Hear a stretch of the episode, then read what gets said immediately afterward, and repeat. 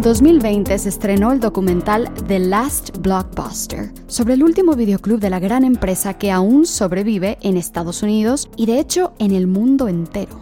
Antes les recuerdo que para que no se pierdan las últimas noticias de cápsulas de morfina, estén pendientes de nuestras redes sociales. En Instagram y Facebook nos pueden encontrar como arroba cápsulas de morfina y en Twitter como arroba morfinacinema. Viajemos pues hasta el verano de 1975 a Kassel, Alemania. A Eckhart Baum le gustaba coleccionar vídeos en Super 8. Era la época en la que aún se comercializaba dicho formato. Comenzó a prestarlos a sus familiares y conocidos y viendo el creciente interés, decidió abrir un negocio en donde pudiera alquilar las copias de su colección. Fue entonces que el negocio del videoclub oficialmente dio inicio. Poco a poco se fue haciendo de copias en Betamax y VHS hasta lograr que a día de hoy su Weltaltest Videothek, o en castellano, la videoteca más antigua del mundo, sea una prueba de que el alquiler de películas en físico aún no abandona su lucha por sobrevivir. O al menos eso deseamos los nostálgicos y amantes del cine. En el último Instagram Live que hicimos, animamos a la gente a que mandara un audio corto contando algún recuerdo especial que tuviera en un videoclub. Aquí escuchamos algunos.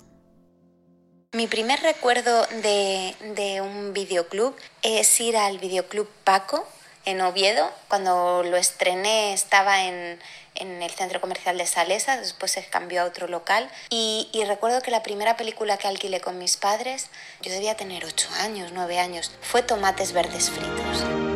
Friends, best friends.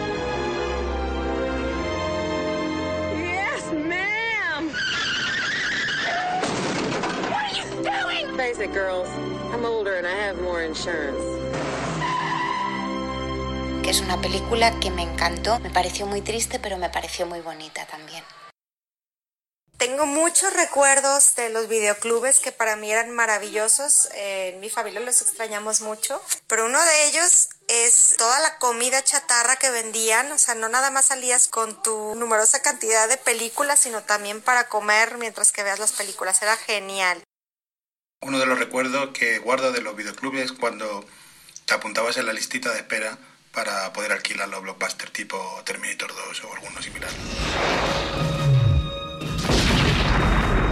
Arnold Schwarzenegger. Terminator 2, Judgment Day. This time he's back. For good. Trust me. Lo que más recuerdo de los videoclubs es que los sábados a partir de las 6 de la tarde eran exclusivamente para ir a elegir una película caminar entre los pasillos, eh, viendo las carátulas de las películas y leyendo las más atractivas. Era una manera exquisita de pasar un buen rato para después llegar a casa y sentarnos todos juntos, toda la familia, a ver una película. Era de lo mejor. En diciembre de 1977, George Atkinson abrió su Video Station en Los Ángeles. Y ocho años después, David Cook, un ingeniero informático, funda en Dallas el primer blockbuster. En su primer año el éxito es evidente. Y entonces un inversor, Wayne Wizenga, quien había hecho su fortuna con una empresa de manejo de residuos, no sé si a ustedes, pero a mí esto me suena mucho a lo soprano, compra Blockbuster. What line of work are you in? Waste management consultant. You may run North Jersey, but you don't run your Uncle Joe. Just when they thought I was out.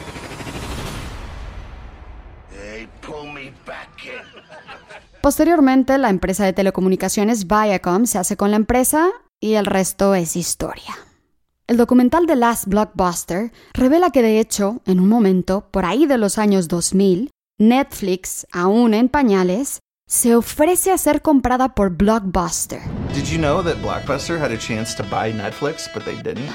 Now that to me is crazy. 50 millones por haberse hecho con Netflix, oferta que Blockbuster rechaza, pues no ve futuro a la plataforma. No sería una locura imaginar que tiempo después Blockbuster se dio de topes contra la pared. Pero a pesar de esta mala decisión, los ex directivos de Blockbuster niegan que Netflix haya sido la culpable de la caída de su empresa. Atribuyen su muerte a otra razón, que no voy a decir por aquí. Tampoco les resultará nada nuevo ni sorprendente, tiene de hecho mucha lógica, pero como siempre prefiero no dar spoilers y dejar los detalles más jugosos para que se animen a ver el documental. Por cierto, ironías de la vida, The Last Blockbuster se encuentra justamente en la plataforma Netflix. Estás escuchando Cápsulas de Morfina. No te olvides de darnos a seguir en cualquiera de las plataformas de podcast donde nos estés escuchando y en nuestras redes sociales. En Instagram estamos como arroba cápsulas de morfina-podcast, en Facebook como arroba cápsulas de morfina y en Twitter como arroba morfina cinema. Gracias por escucharnos, queridos capsuleros. Continuamos. The Last Blockbuster no solo cuenta la historia de cómo llegó a decaer la empresa americana, también se centra en la figura de Sandy Harding, la manager de la última tienda que a día de hoy sobrevive hasta a la pandemia del COVID. Literal, el último blockbuster se ubica en la ciudad de Bend, en el estado de Oregon, en Estados Unidos. El documental dibuja el día a día de Sandy y su familia gracias a quienes la tienda logra mantenerse en pie. The Last Blockbuster es un documental epítome de la nostalgia cala con más fuerza en quienes crecimos en tiempos pre-smartphones y redes sociales. The Last Blockbuster me hizo recordar cuando de pequeña iba a un videoclub que estaba a escasas manzanas o cuadras de mi casa de la infancia. Literal era el salón de una casa, un espacio minúsculo con dos pasillos pequeños atiborrados de VHS y betas, todos ellos en cajas blancas, sin el póster de la película, apenas con el título mal impreso en un costado. Una maravilla. Era como tener en la mano la puerta a todo un universo por descubrir. Luego llegar a casa y decidir cuál ver primero, si la que ya habías visto incontables veces o la nueva. Yo siempre he sido, especialmente de niña, una enamorada de la fantasía y las aventuras, así que nunca olvidaré el momento en que vi por primera vez Los Goonies.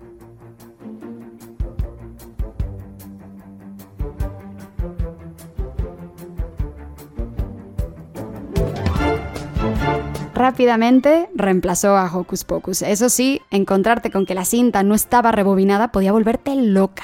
La dejabas rebobinando mientras te preparabas una buena botana o aperitivo para acompañar la función. Por eso me da mucho gusto cuando películas como The Last Blockbuster hacen tanto ruido en el mundo de hoy. Porque mantiene vivo ese amor por la cinta, el ritual alrededor de ella y por lo artesanal. Y aún más, emociona el saber que aún existen en el mundo videoclubs que siguen luchando por sobrevivir. Por eso es importante colaborar a medida de nuestras posibilidades porque no dejen de existir. Aquel primer videoclub del que les hablé al inicio, después de 40 años, aún se mantiene en pie en Kassel, Alemania. Eckhart Baum, su pionero dueño, sigue regentando la videoteca más antigua del mundo. Aquí en España quedan solamente cuatro grandes videoclubs. El último en Madrid es Ficciones de Cine. Invito a todo quien viva en el centro de Madrid a que se pasen por la calle Juanelo y se hagan una membresía Ficciones. ¿Qué tal, Fernanda? Pues nada, lo que yo pienso al respecto es que tener una membresía de ficciones te da la seguridad de ir cogiendo dos películas por mes de películas que nunca van a estar en las plataformas. O sea, yo creo que no es incompatible una plataforma o dos y ficciones, pero lo que va a proteger ficciones sobre todo es que ese archivo de joyas de cine siga existiendo y siga estando a disposición de cualquier persona que la, que la quiera ver. No estar supeditados y mm, presos a lo que pongan las plataformas. Vamos, mm, facultad de decidir. ¿Qué te parece? Si se tiene que quitar la membresía Disney Plus para poder pagarla, pues no pasa nada, les compensará sin duda. Pueden seguir a Ficciones en Instagram como arroba ficciones de cine. En Barcelona queda otro gran videoclub y es Video Instant en la calle Vila Domat. Hola, bueno, hola a todo el mundo. Me llamo Aurora de Pares. Tengo un videoclub en Barcelona que se llama Video Instant que lleva pues 41 años ya en activo. Fue el videoclub, el primer videoclub que se abrió en España.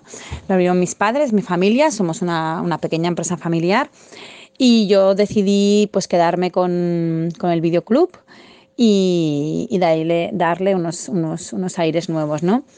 Entonces dentro del videoclub ahora tenemos una sala de cine privada y tenemos una cafetería. Esto nos permite ser como una especie de club social, de, de sitio cultural donde la gente se encuentra y luego puede tomar algo. Nos permite hacer presentaciones de películas, hacer cineforums, eh, talleres para las escuelas, eh, bueno, todo tipo de cosas. Y nos permite, por supuesto, alquilar la sala a particulares y que ellos hagan sus eventos, sus fiestas, sus quedadas, sus reencuentros, lo que todo el mundo necesite o, le apetezca. En la actualidad tenemos un sistema de, alquiler de películas que es, la tarifa plana, em, que consiste en que a través de una cuota de 8,95 cada mes, pues luego puedes alquilar todas las películas que quieras, desde las novedades, que todos los estrenos que salen en cine luego llegan en DVD más o menos cuando han pasado unos dos meses, em, hasta fondo de catálogo, hasta los clásicos de los 80, las películas de la filmoteca antiguas en blanco y negro, cine mudo, cine de culto, cine indie, eh, todo. O sea, nuestro catálogo es de casi 47.000 películas, que por supuesto no hay ninguna plataforma que tenga un catálogo tan amplio. Y entonces simplemente con la, con la suscripción a la tarifa plana de 8,95 pues tienes acceso a todo este catálogo que además em, cada, cada, semana le llegan novedades, como digo, de, los estrenos, ¿no? Los formatos habituales son el DVD y el Blu-ray, no obstante nos queda algún VHS, por si hay algún nostálgico. También se pueden alquilar algunas en VHS, que son aquellas que no están editadas en DVD y las conservamos. Pero, pero lo importante es el DVD y, el Blu-ray, que es lo que ya tiene una calidad óptima. La verdad es que somos el catálogo más importante de, España, que esté todo junto en, en, el mismo lugar, ¿no? No hay nadie que tenga 47.000 películas disponibles para los clientes, ¿vale? Para el público, accesibles y que se puedan alquilar a un precio tan competitivo. A mí la gente cuando me pregunta qué tipo de clientes vienen aquí, pues le digo que de todo tipo y sobre todo digo que la gente valora mucho el que aquí tenemos un trato personalizado, ¿vale? Las personas que trabajamos aquí em, nos gusta el cine, cada uno le gusta más un tipo de cine u otro, pero podemos recomendar no, somos, no nos basamos en algoritmos, sino nos basamos en las necesidades del cliente, de la persona que viene y nos pregunta que, que le demos una comedia, que tenga ganas de reírse o que le demos un western o una película de ciencia ficción y luego también sociabilizar, ¿no? Vienes al videoclub, te encuentras con otra persona que también quiere alquilar películas, se recomiendan películas entre ellos, te puedes tomar un café con alguien y, conocer sus, sus aficiones, incluso matrimonios han salido del videoclub. Entonces creo que básicamente las, las, las, principales ventajas y diferencias pues con las plataformas es esto, es eh, las recomendaciones particulares, el tú a tú, el trato con el cliente, el trato personalizado, sociabilizar, nuestro espacio para compartir cine con, con diferentes eh, colectivos de personas.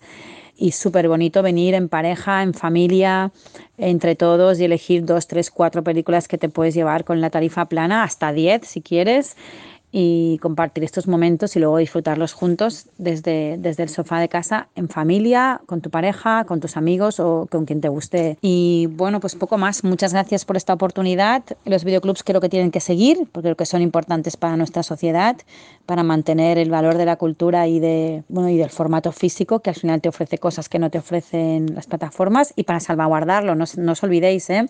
porque cuando desaparece una plataforma entonces no está en ningún sitio, en cambio el formato físico nosotros lo tenemos aquí siempre. Así que un abrazo y un beso y nos vemos pronto en Barcelona, en Video Instant, calle Viladomat 239. Gracias. No dejen de visitar Video Instant. Qué mejor plan que una proyección de cine privada. Pueden encontrarlos en Instagram como arroba Video Instant. Muchas gracias a Claudia, a Ana Cecilia, a Miguel y a Daniel por participar y compartirnos sus recuerdos de los videoclubs. Muchas gracias a Marcia Seguro de Ficciones de Cine en Madrid y muchas gracias también a Aurora de Pares de Video Instant en Barcelona. Les recuerdo que nos deben seguir o follow para que no se pierda ninguna noticia. Soy Fernanda Valencia, un placer haber podido traerles una nueva dosis cinematográfica.